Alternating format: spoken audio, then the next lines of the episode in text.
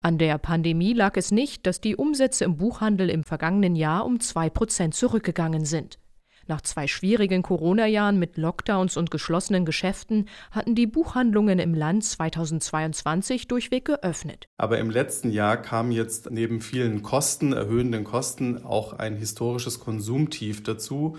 Und das hat man auch auf dem Buchmarkt gespürt. Also die Menschen haben tatsächlich ein wenig weniger Bücher gekauft und weniger für Bücher ausgegeben. Erklärt Thomas Koch vom Börsenverein des deutschen Buchhandels.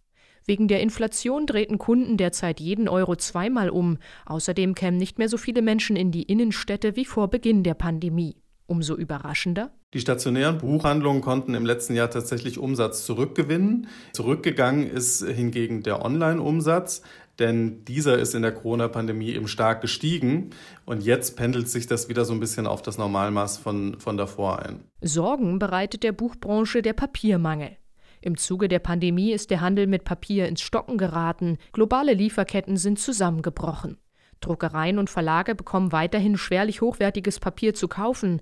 Dazu kommen die stark gestiegenen Energiepreise. Verlage haben damit zu kämpfen mit enorm steigenden Herstellungskosten. Sie können nicht mehr so kurzfristig Auflagen nachordern, sie müssen weit im Voraus planen.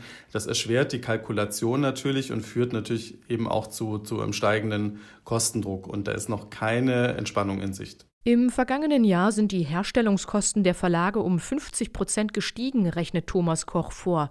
Für das laufende Jahr erwarten sie weitere Preissprünge, die sie früher oder später an die Kunden weiterreichen werden. Dramatisch sieht die Situation auch für viele Einzelhändler aus. Zum Teil hätten sich ihre Energierechnungen verdreifacht.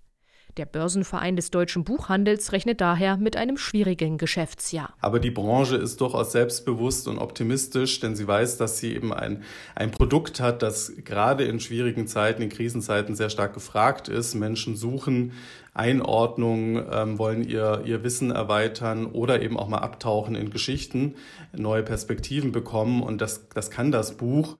Während die Nachfrage nach Ratgebern und Sachbüchern zuletzt rückläufig war, legen zwei Warengruppen zu.